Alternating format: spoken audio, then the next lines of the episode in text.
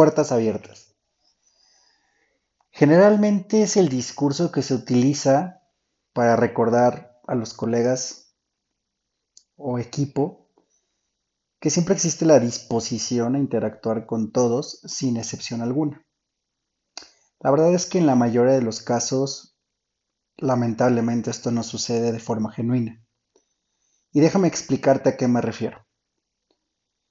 Muchas veces, sin importar el rango o posición, realmente se encuentran cerradas o son de difícil acceso a esas puertas a las que me refiero.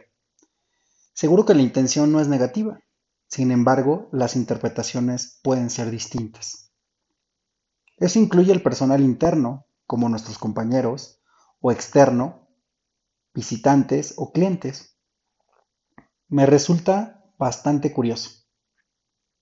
Indagué acerca de esto y la mayoría de las investigaciones señalan o se justifican, de cierta forma, que las puertas se mantienen cerradas por una falta de privacidad para abordar algunos temas, lo cual es bastante interesante.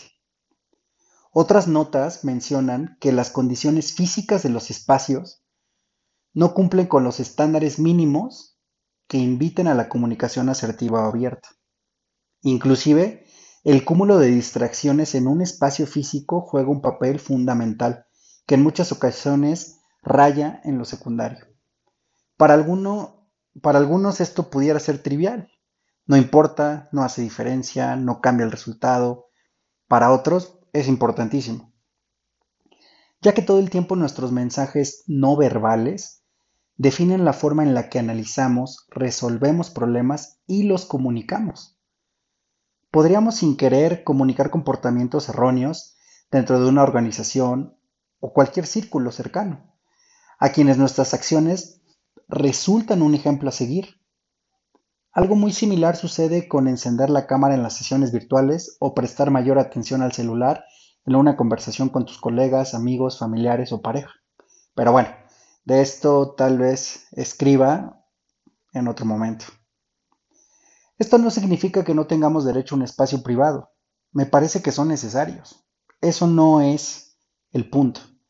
El punto es analizar o más bien reflexionar el por qué actuamos de esta forma para encontrar las respuestas que nos ayuden a mejorar y calibrar nuestro desempeño y el de los demás.